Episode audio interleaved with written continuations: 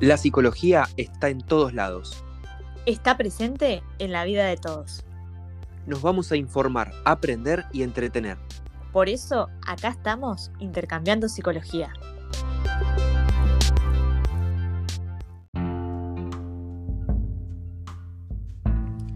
Bienvenidos a Intercambiando Psicología. Soy el licenciado Martín Blauville y en la conducción, como siempre, me acompaña la licenciada Rocío García.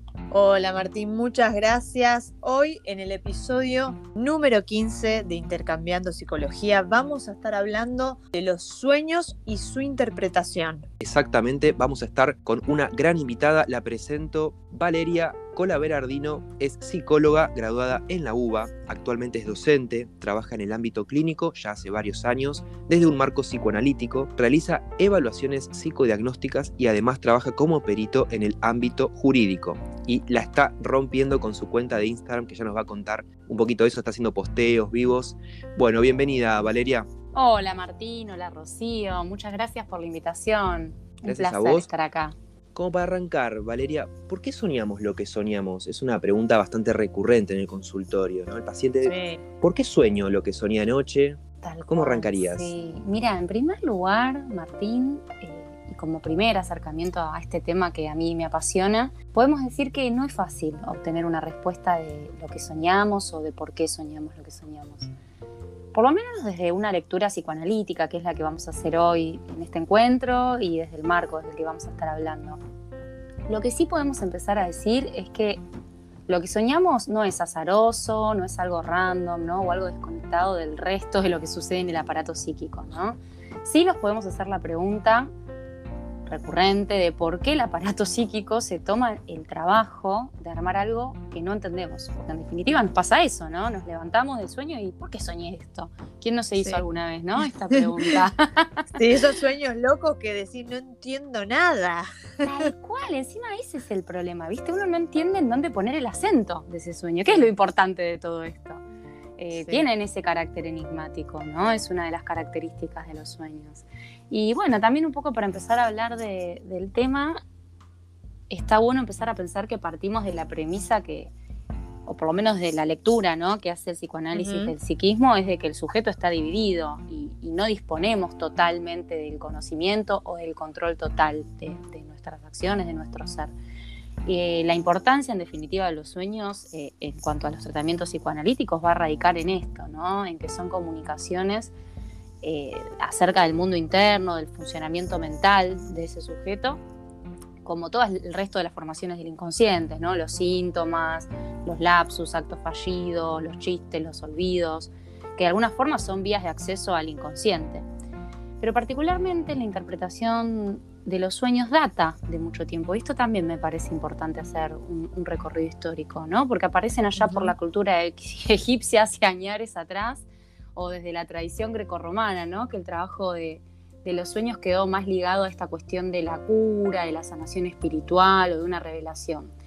En cambio, lo novedoso en la interpretación de los sueños eh, freudiana, eh, lo que va a hacer Freud es apartarse de esta lectura de los sueños que se hizo en la antigüedad o de estas lecturas míticas, ¿no? entendiéndola justamente como esto que decíamos recién, ¿no? como vías de acceso al inconsciente. Otra cuestión es que desde el psicoanálisis no vamos a decir se sueña siempre, porque no nos interesa el trabajo cerebral o el trabajo neuronal. Lo que sí nos interesa es cuando alguien dice soñé y puede dar un relato o puede contarnos algo de eso, ¿no? Eh, por eso también decimos que es un relato disfrazado, en el punto en que se manifiestan deseos que vos no te permitís, deseos inconscientes que están reprimidos, y que no tenés ni idea de dónde viene, como, como decía antes Rocío, ¿no? Que te levantás y decís, sí. ¿acá qué pasó? Sí. Pero bueno, recordemos que para, para el psicoanálisis también usted es responsable hasta de lo que sueña, de alguna forma. Y esto se presenta como un lenguaje criptado, incomprensible o, o como un enigma, como decíamos. Vamos a hablar entonces de un contenido manifiesto, ¿sí? de un contenido latente, que en definitiva este último es el que vamos a intentar entender o interpretar, ¿no? que está atrás del sueño. El contenido, sí.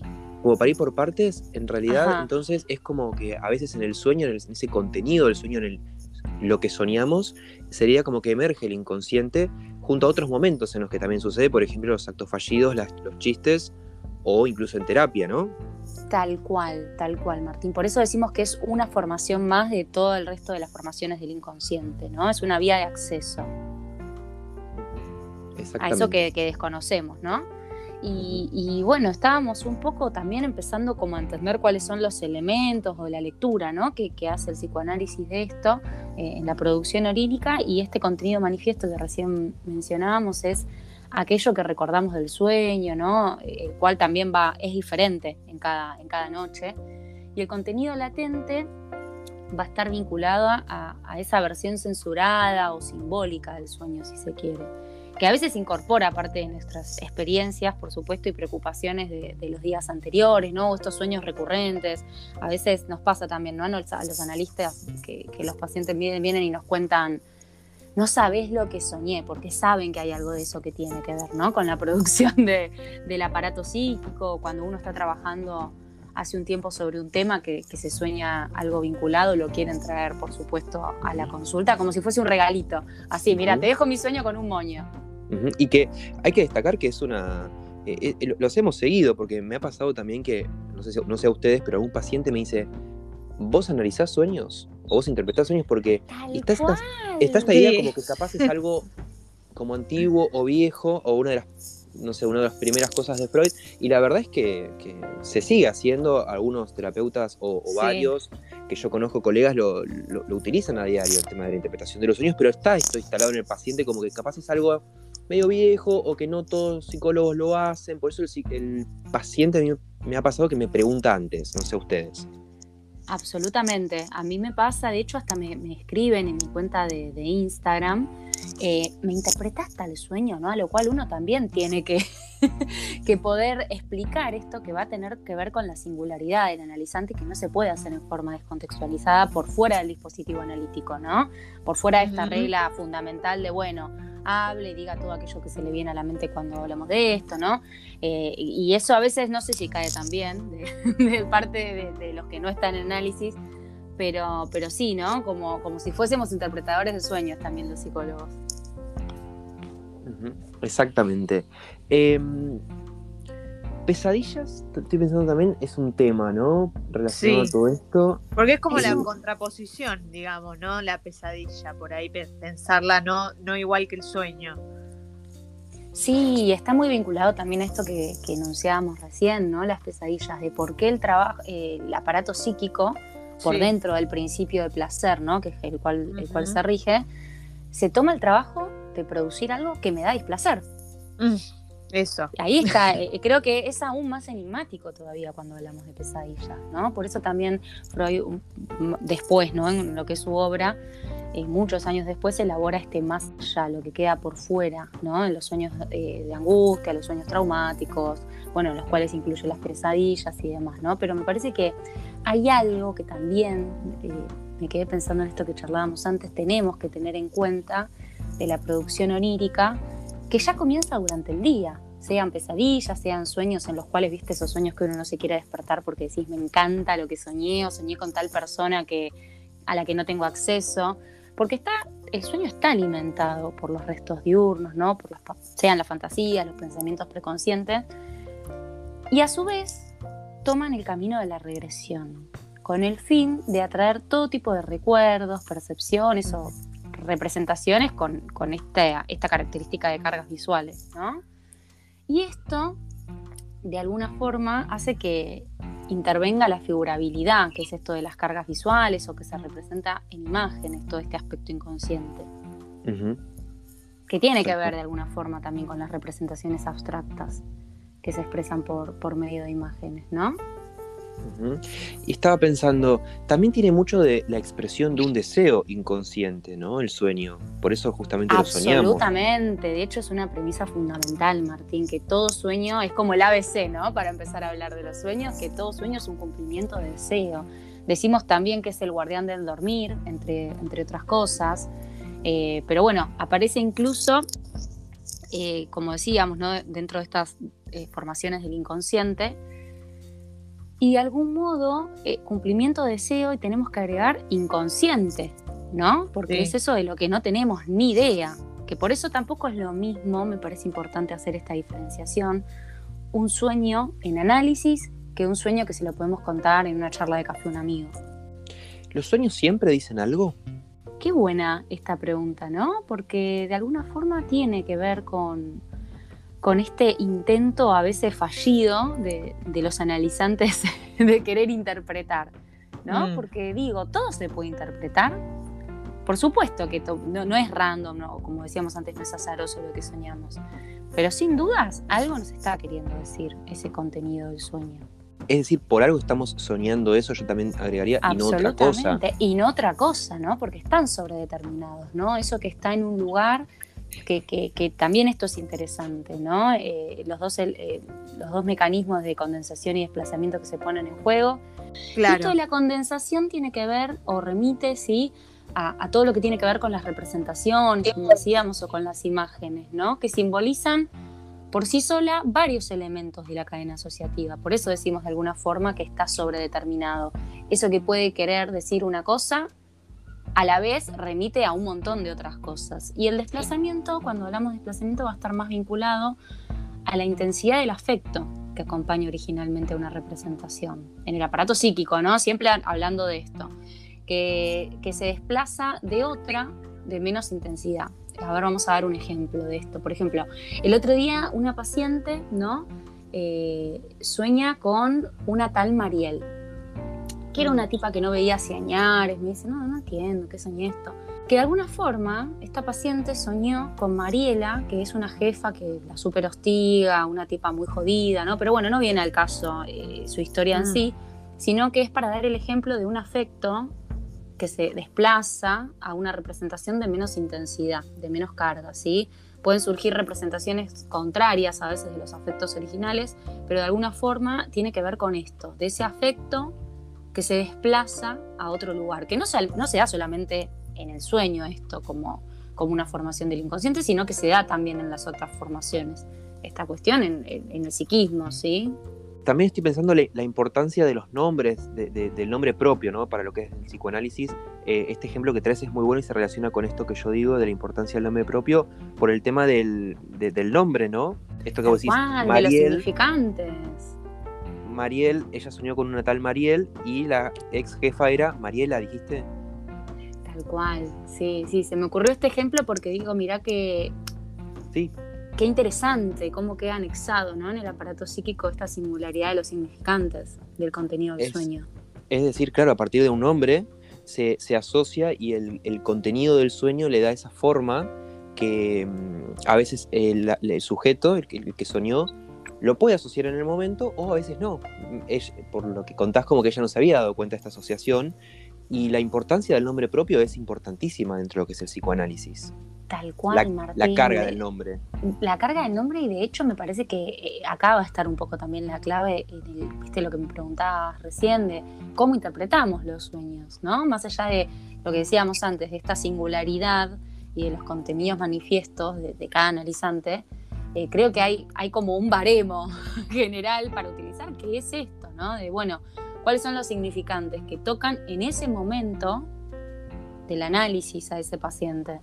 Entonces, para que quede claro y al que le interesa, ¿no? porque si están acá es porque también les, interesa y es un tema que está bueno, em, hay dos trabajos del sueño, ¿no? Sería condensación y desplazamiento, entonces podemos decir para que se entienda, como que la condensación es, ese es el término utilizado por Freud para hablar del trabajo del sueño, el cual es uno de los mecanismos utilizados dentro de la elaboración, que se transforma el contenido latente es decir, el contenido real del sueño, en manifiesto, que es tal cual aparece, mediante la condensación o la comprensión del sueño.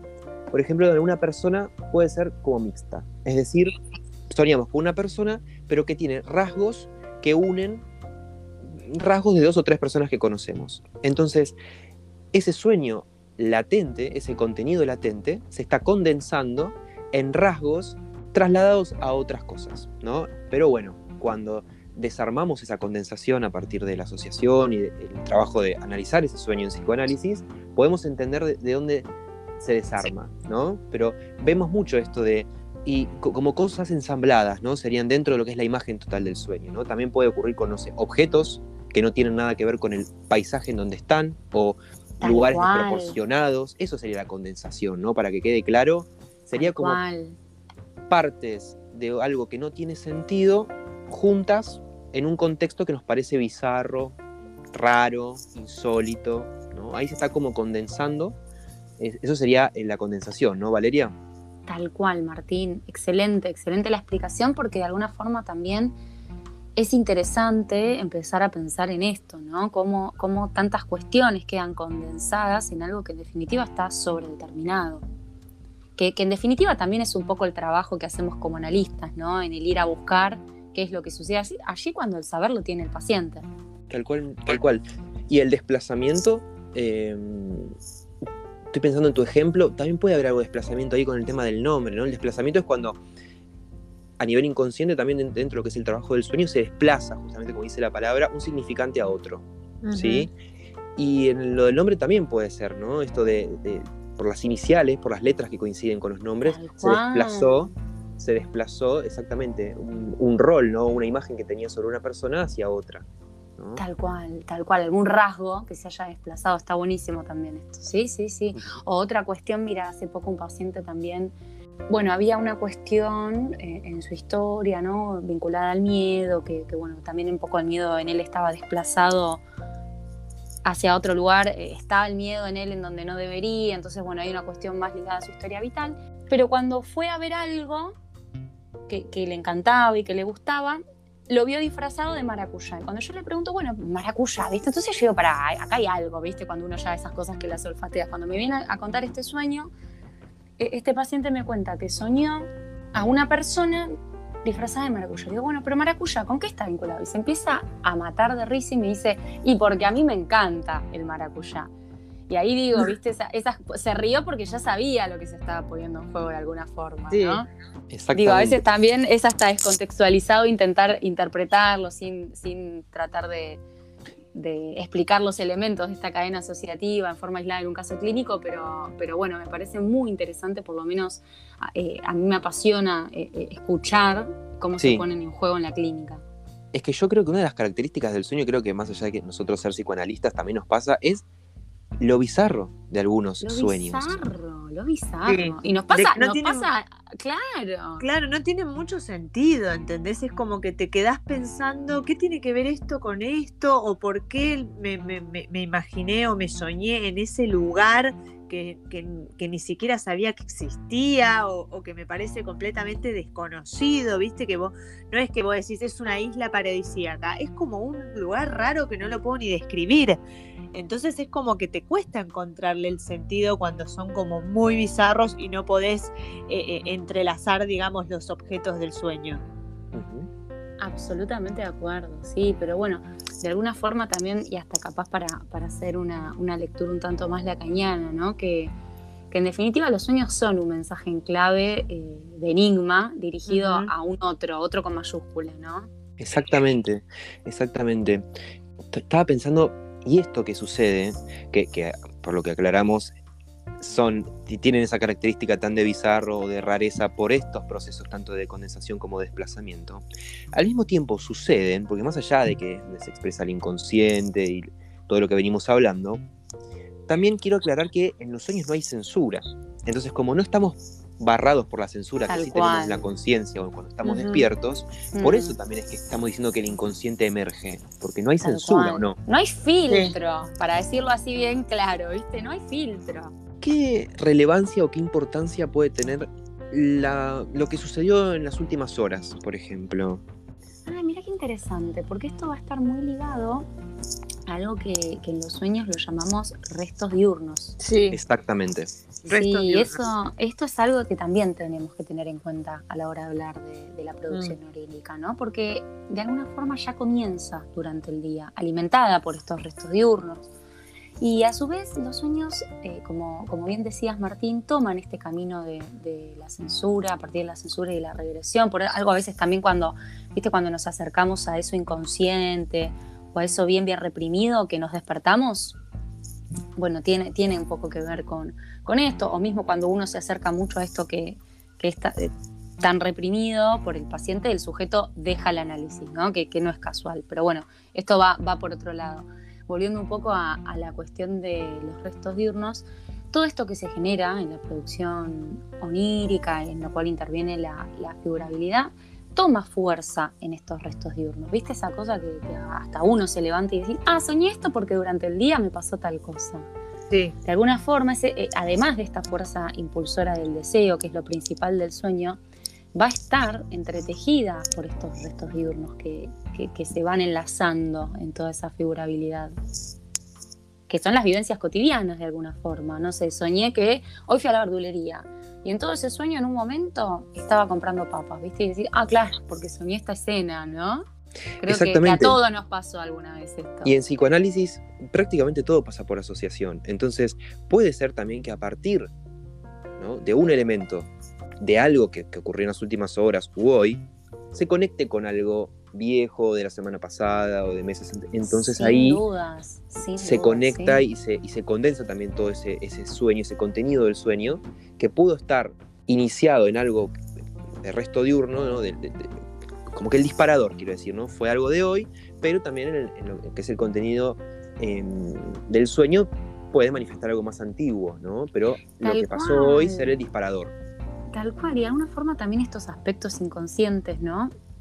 hacen que, todas sus significaciones, por más abstractas que sean, se tengan que agarrar de algo para expresarse en estas imágenes, que en definitiva es esto que, estamos comentando. ¿Sabes que me estoy acordando ahora que, hablamos de esto? De, bueno, el año pasado, ¿no? Con, la cuestión de la pandemia y demás, nos invitaban a los psicólogos a hablar en varios lugares. Y, bueno, y, como que de, repente empezamos a ser muy importantes los psicólogos. No sé si, si ustedes lo vivieron así. Pero yo me acuerdo que una vez charlando de esta cuestión, de que la psiquis estaba muy desestructurada en cuanto a horarios, rutinas o, los ritmos de vida que, se cambiaron, eh, había charlado yo respecto a que los hábitos de sueño también se cambiaron. Viste que mucha gente venía a consulta porque sufría de insomnio, ¿no? La gente estaba muy mal. Y estaba soñando hasta cosas rarísimas la gente. Eh, los sueños no quedaban exentos de toda esta cuestión eh, que estaba pasando en el resto del mundo. Y, de alguna forma, eh, a mí me gustaba poner en palabras que si tenemos en cuenta estos componentes de los que charlábamos del sueño, ¿no? por un lado los restos diurnos y, y por el otro lado esos deseos o temores inconscientes, imagínate si nuestros deseos o temores inconscientes, esas cuestiones reprimidas, están complicadas, los restos diurnos eran tremendos, porque estábamos todo el tiempo mirando que los infectados, que los, muertos, que, las noticias, que el COVID, que la... Entonces digo, claro, obviamente que los sueños que se van a armar con estos dos componentes van a ser espantosos. Te despertás y bueno, sí, está bien, el sueño es el guardián del, dormir y el psiquismo te defiende, pero bueno, ¿hasta dónde te va a poder defender de estos fríos que está desvelándote? Tampoco es, es, superpoderes, ¿no? El psiquismo hace lo que puede. Por eso también estos sueños de angustia por los que nos llamaban constantemente a los psicólogos. Todo el bombardeo de información que tuvimos todos por parte de los medios masivos de comunicación o las redes sociales en todo lo que fue el 2020 fue bastante eh, justamente un bombardeo, ¿no? Que, la cabeza obviamente maquina, trabaja, queda dando vueltas y también fomenta la ansiedad, la angustia, la depresión o todas las cosas em, que, nos pasaban por la cabeza en 2020 y, que, bueno, los psicólogos em, tantas consultas nos trajo, ¿no? Sobre todo la ansiedad, no sé cómo, cómo estamos con el consultorio, pero a Rocío y a mí, ansiedad, eh, depresión. Depresión, sí motivos de consulta recurrentes en 2020-2021. Absolutamente, sí, sí, sí, eh, eh, en la misma situación que ustedes, chicos, que ambos. Eh, y, también esta cuestión, ¿no? De, que con la gente que, ya estaba en un análisis, empezaban a traer este tipo de sueños muy preocupados, ¿no? Porque me decían, yo, viste, tenía pacientes, yo nunca soñé estas cosas, viste, y lo que tienen de particulares los sueños es que son muy vívidos. Eh, son muy reales. Uno se levanta y, te quedas a veces como carburando el resto del día pensando, che, y esto fue así, ¿viste? O esos sueños de que tal vez te encontraste con un sujeto que, ya no está más, digo, que viven en el inconsciente, ¿no? Esas personas, pero esos sueños que decís, ay, a ver, que quisiera dormir un ratito más para, seguir viviendo eso tan lindo. Sí, y a veces ocurre con tanta intensidad, no sé si algunas veces les pasó, que a mí capaz me pasaba más de chiquito, me acuerdo, que te lo terminas creyendo un rato hasta después que te despertás. Y después, y a veces es algo horrible, pero fue tan real y lo no sé, como que lo terminas incorporando y hasta un rato después que, caes en la realidad de que eso no pasó, y menos mal, porque capaz fue horrible, te lo crees lo que soñaste. Sí, te quedas angustiado, sí. Sí, y lo que es interesante también un poco en análisis, que, seguramente también a ustedes les pasa, chicos, como analistas, es esta cuestión que cuando uno empieza a interpelar, porque en definitiva, a ver, el mensaje oculto del sueño no lo tenemos nosotros los analistas, sino que lo tienen los pacientes. Y a partir de este trabajo interpretativo uno empieza a poder, digo, lo, lo válido aquí es que también el paciente pueda oír su propio mensaje oculto que hay detrás de todo ese elemento onírico. Para poder ahí ir dándole y promoviendo estas diversas significaciones que no van a estar tampoco desenganchadas del análisis en general. Totalmente, totalmente. Me, interesa mucho esto de como que los sueños recurrentes, ¿no? Esto de la pugna por expresarse. La verdad es que si a toda la gente que nos está escuchando, más allá de si hacen análisis o no, esto de, es un indicador el sueño recurrente, ¿no? No es para pasar por alto. Entonces, esto de que es algo en pugna por expresarse, ¿no? Entonces, al mismo tiempo que también cuando en psicoanálisis, cuando en terapia con sus, con sus eh, analistas, sale un tema bastante seguido. Bueno, ahí hay algo. Entonces, a partir de, de la repetición, que los psicoanalistas le damos mucho hincapié a la repetición, porque sabemos que ahí hay algo, ahí hay un conflicto. Bueno, así como también un tema se repite en terapia, cuando un sueño se vuelve recurrente, ahí también hay algo. Y el inconsciente nos está diciendo algo con eso. Sí, sí. Y también me parece que acá para rescatar, eh, Martín, en relación a lo, que, a lo que vos decís, es que a diferencia del resto de las formaciones del inconsciente, es algo que estamos absolutamente inválidos en cuanto al control. Digo, uno no elige qué soñar. Si bien uno es productor de toda esta cuestión que se pone en marcha en, lo onírico, eh, uno no elige qué soñar, se levanta y bueno, y eso ya está ahí. Más, que, más allá de que empuje por salir a flote o, toda esta cuestión que pueda llegar a, no poder uno darle el sentido. Me parece que, la particularidad es esto, de que no, es algo que, está por fuera del dominio, ¿no? Porque también uno a veces dice, bueno, lo inconsciente como algo enigmático, y en realidad está ahí, en lo más superficial, eso inconsciente, el, el conflicto yoico. Bueno, y en contraposición por ahí a, lo, que estamos hablando ahora, ¿no? De, Freud, que es, fue como el pionero en, todo esto con respecto a lo, que se sabe de la interpretación de los sueños, también surgieron eh, eh, otros, digamos, autores que también eh, hablar al respecto. En este caso, sabemos que también Lacan eh, hizo su propio recorrido, ¿no? Con respecto en el, mundo de los sueños. ¿Qué, nos podrías decir, Valeria, con respecto a lo que vos sepas, eh, si querés agregar, ¿no? Como para hacer una contraposición eh, sobre lo, que plantea Lacan. Sí, está buenísimo, Ro, esto que traes, porque de alguna forma, si no quedamos encasillados en que Freud fue el único que habló de los sueños, a ver, si viene mega válido, ¿no? Y, digo, de alguna forma también es el que empezó a hablar de todo esto desde el marco psicoanalítico, ¿no? Creador de la teoría. Eh, pero más allá de, esto también desde una lectura lacaniana podemos hablar ya en el punto retomarlo, ¿no? Cuando Lacan nos habla de metáfora, eh, podemos hacer una analogía con, estos conceptos que hablamos antes de condensación y cuando nos habla de metonimia de desplazamiento. Eh, si bien hizo a lo largo también de su obra y de sus seminarios esta relectura, nos, nos va a decir de que este teatro imaginó, imaginario y simbólico de, la ensoñación, eh, eh, como tomado como sujeto del inconsciente. Mira, de hecho, si me permitís, voy a leer dos líneas. Estamos en tiempo, ¿no? Chicos, ustedes córtenme, que saben que yo hablo un montón. no, no, no, desarrolla tranquila. bueno, perfecto, perfecto. Nos dice algo así como, el objetivo de la interpretación no es tanto el sentido, sino la reducción de los significantes a su sinsentido para así encontrar los determinantes de toda la conducta del sujeto. Que de alguna forma es retomar esto que veníamos conversando, ¿no? Que para el psicoanálisis los sueños son un mensaje en clave de enigma dirigido a un otro, a un otro con mayúscula, ¿no? Desde la enseñanza lacaniana, si queremos.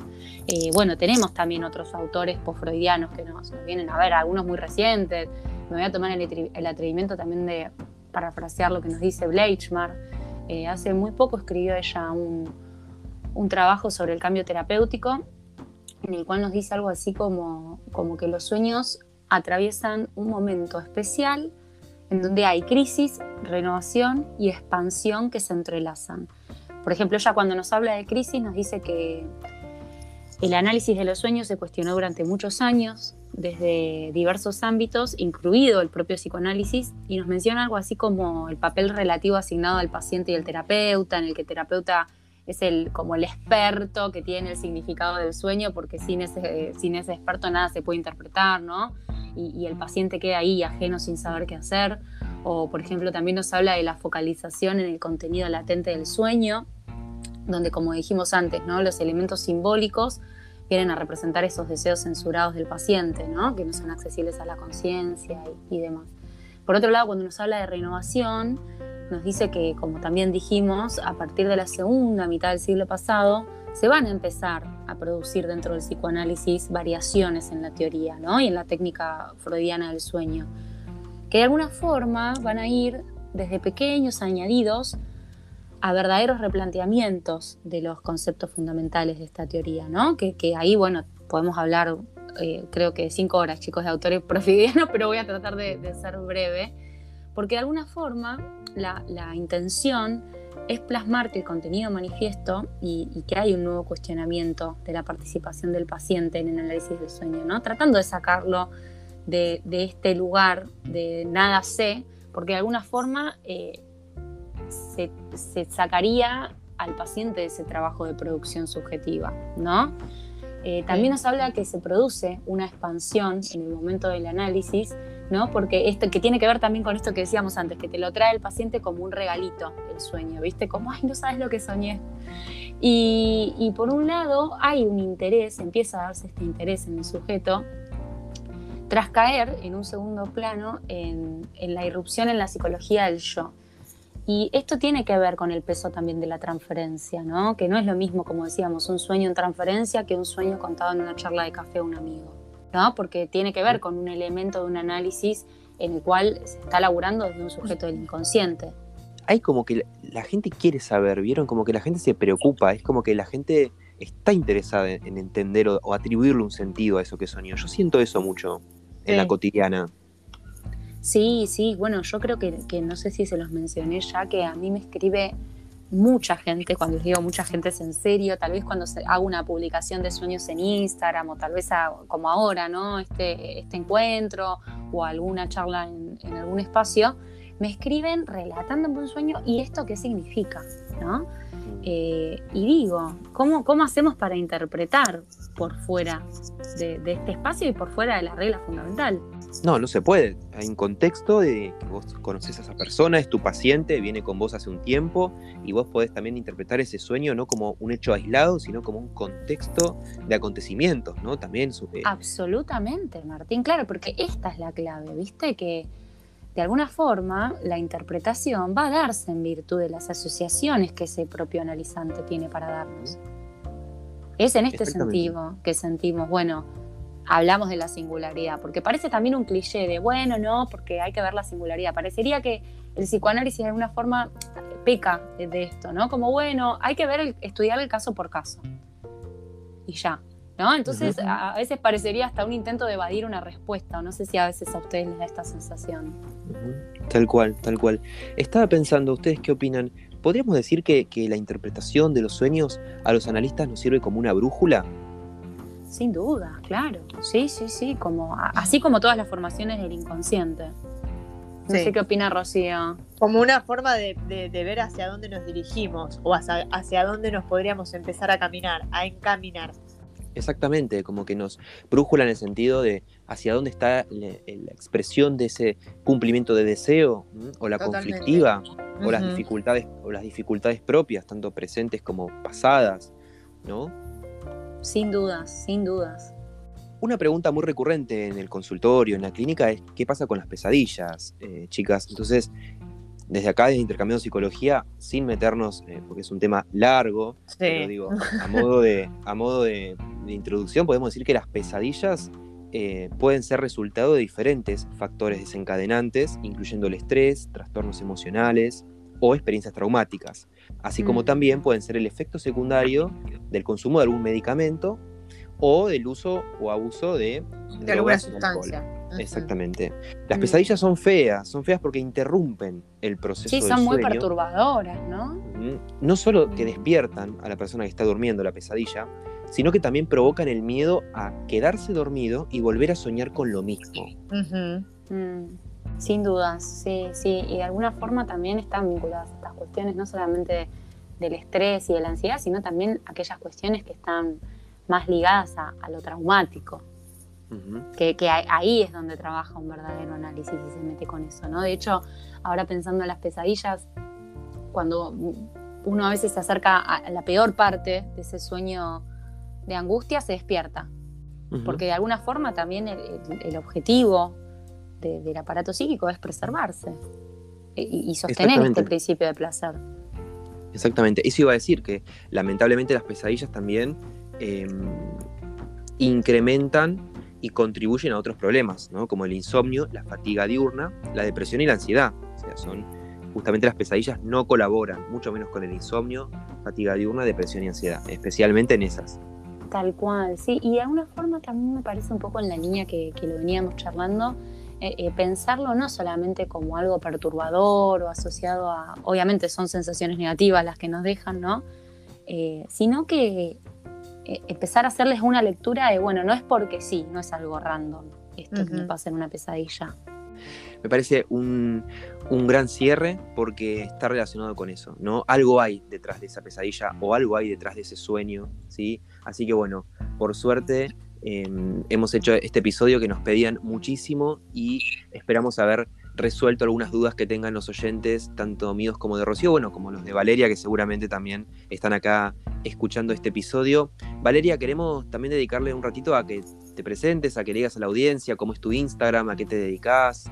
Em, antes arrancamos, quisimos arrancar rápido el episodio para que se quede todo el que había entrado, pero bueno, ahora puedes contarnos, eh, bueno, muchas gracias por el espacio. Yo obviamente antes agradecerles a ustedes por esta invitación. Y bueno, invitar a la gente, obvio, que visite el Instagram que es arroba psi.valeriacolaverardino. Y bueno, ahí también subo bastante contenido del mundo psicológico y que nos competen. Hago también algunos, algunos vivos, así que el que se quiera sumar, bienvenido. Estás con atención online. Estoy con atención online, sí, sí, un poco la, virtualidad nos, nos convoca a todos en la actualidad, así que también estoy, estoy realizando tratamiento online. Bien, atendiendo gente de todos lados, así que bueno, a los oyentes de Intercambio de, de todos lados, literal. Sí, a los oyentes, si les gustó eh, la forma de, expresarse de Valeria o de tratar el tema, también la pueden contactar, obviamente, iniciar terapia. Así que... que no me contacten, decí Martín, por favor, para no soy interpretadora de sueños, soy analista, por favor. claro, claro, claro. Aclaramos eso. Claro, van a venir los que tienen ganas de interpretar sus sueños como locos a estas consultas. ¿eh? Tal cual, voy a ser interpretadora, un poco más que psicóloga.